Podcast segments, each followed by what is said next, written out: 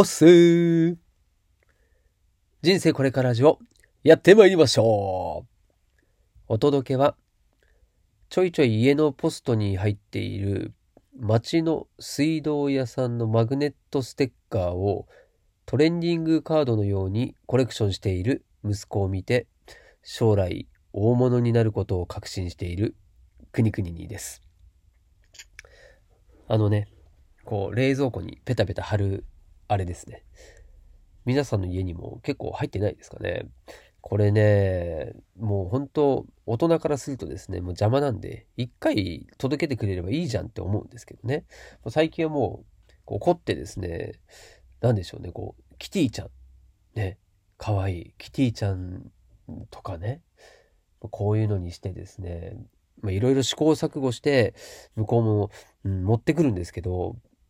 まあ、1枚で十分ですね。はい。まあ、それをね、コツコツこう貯めている、まあ、息子にちょっとびっくりしたってですね。はい。もうこれはちょっと将来が楽しみですね。うん、まあそんな感じで。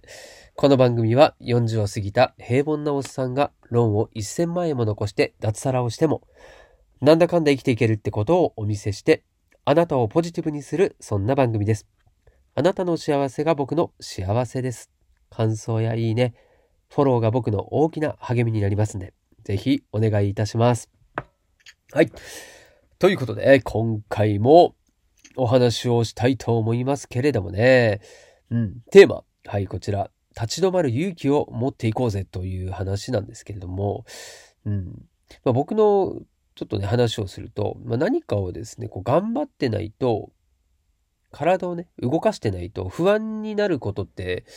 よくあるんですよ。皆さんないですかね？はい。まあ、これね、それこそ自傷意識高い系の人だと、みんなそうだと思うんですよね。うん。まあ、僕は本当そうなんですよ。努力をするだけではなく、うんまあ、努力をするベクトルを、まあ、もしくはタイミングですね。まあ、それなどによって、得られる結果っていうのは違ってくるっていう話を今回はしたいと思います。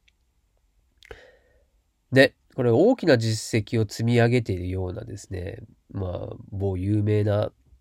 著名人の方々っていうのは、行き当たりばったりなんてことはなくて、論理的に物事を捉えて、しっかりとした自分軸を持って、うん、さらにはね、再現性の高いアプローチをしているなというふうに、うん、日々見ていて感じています。まあ、本とか読んでいても、やっぱりちゃんと理論立てて、やっているんだなっていうので、本当に関心をすることが多いんですけれども、自分はそれができてるのっていうところですね。うん。どうしてもですね、まあ、特に、こう、仕事をしている人たち、今ね、僕無職なのでね、仕事をしている人たちというふうに言わせてもらってますけれども、まあ、日々やっぱ忙しいと。ね、もう現代忙しい人たちが多いということで、まあ、その忙しさに追われて、まあ、その日にやらなきゃいけないことだけをしていたのでは、まあ、なかなか本当にやりたいことにたどり着けないと。うん。よくね、急がば回れって言いますけれども、やっぱ状況を把握して、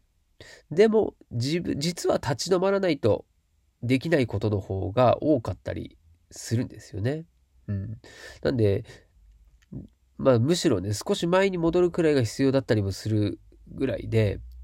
まあ、常に動いて何かをやっていれば、まあ、なんとなくやった気になってるんですけども、このなんとなくっていうのが、うん、いただけないんですよね。なんとなくっていうのは、何かを具体的にしていくっていうことが欠けちゃったりしてるので、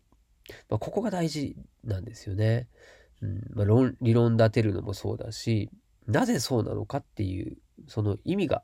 ちゃんとすぐ答えられるんですかっていうところですね。まあ、それをするには、やはり考える時間が必要だということに尽きるんですよね。うんまあ、緊急じゃないけど重要なこと、これをやりましょうよっていうのをね、これビジネス書とかね、あとは自己警察、警察、自己啓発本とかを見ているとよく出てきます。はい。まあ、これは時間がある限りやりたいという気持ちは、まあ、僕もありますし、多分ビジネスをしている方っていうのは少なからずそこの時間をどのようにして作り上げるかっていうのを大事にしているんじゃないかなと思います。はい。ただこのね、重要なことっていうところですね。緊急じゃないけど重要なこと。この重要っていうのは本当にそれが重要なのか。なんで重要なのっていうところを考える必要があると、うん、僕は感じてます。まあ、立ち止まって考えるってすごく勇気がいることなんですけれども、なんかね、こうライバルに差をつけられるかもとか、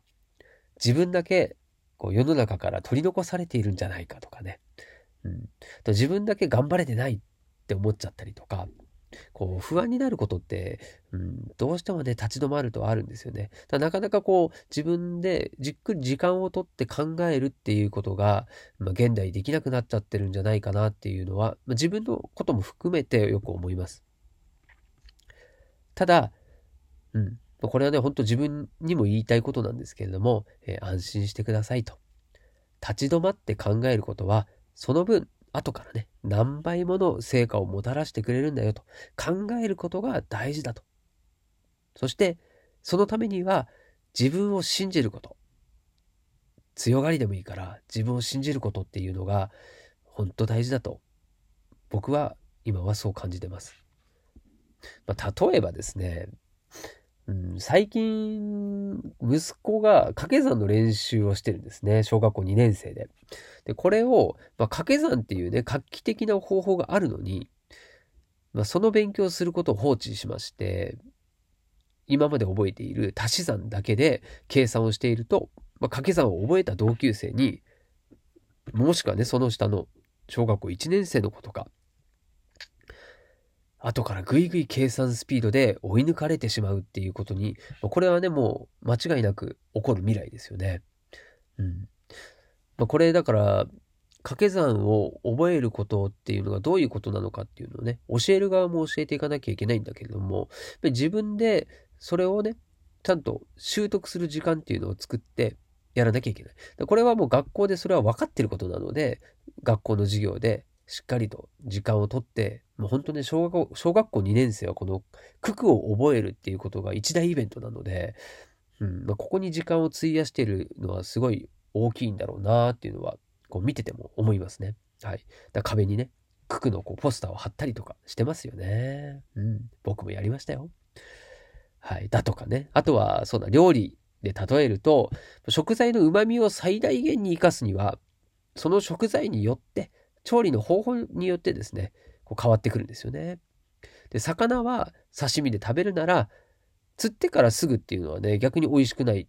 ですよ。はい。ちょっとね、こう、死後硬直が終わった後、じっくりね、ちょっと待った後に食べるっていうのがこれ美味しいんですけども、この、えー、刺身をするんでもね、そのままでガブッとは食べないですよね。うん、さばいて内臓を取ってね。はい。で、身の部分だけを、こう、そして美しく、見栄えも良くして食べることによって、美味しさっていうのが、一段とね、際立つわけでございますよ。はい。でも、同じ魚、食材でも、例えば煮物の場合はっていうと、まあ、内臓は取るかもしれませんが、ね、刺身のようにさばかない。逆にさばいて食べ、煮煮ちゃったらもうカチカチになっちゃって美味しくないんですよね。さばかないで、ほぼ原体のままに、魚本来の形のまんまで漬け汁にじっくり時間をかけて煮込むことで美味しくなるですよ。ね。はい。急いで作っても薄っぺらな味になるっていうのがこれが煮物でございます。まあ、そのように、この、その時によってですね、この努力の仕方で勉強も料理もビジネスも、ま結果が変わるっていうことをちゃんと踏まえた上で、じゃあ、そのことを考える時間っていうのが必要ですよねってことですよね。こう闇雲に一生懸命頑張ってる姿を見せるだけではダメ。努力するだけでもダメっていうことですよね。うん。まあ、これは本当脱サラして2ヶ月経って、収入がないと焦る気持ちって、まあ、絶対出てくるんですけども、今自分がやっていることは何につながって、何のためにやっているのかっていう、まあ、その努力の方向で大丈夫なのっていうですね、自問自答しながら振り返るように今はしていますし、2ヶ月経って、まあ自分でいろんなね、反省点、時間が全然ないとか、まあそういったことをですね、考えて日々、少しずつですけれども、自分のこう立ち位置が見えてきたなっていうふうに、振る舞いも見えてきたなっていうのを感じてますんでね、まあ、ぜひですね、脱サラした人とか、あとはやることいろいろ試行錯誤している人、何かの参考になればと思いまして、こんなお話させていただきました。ではまた。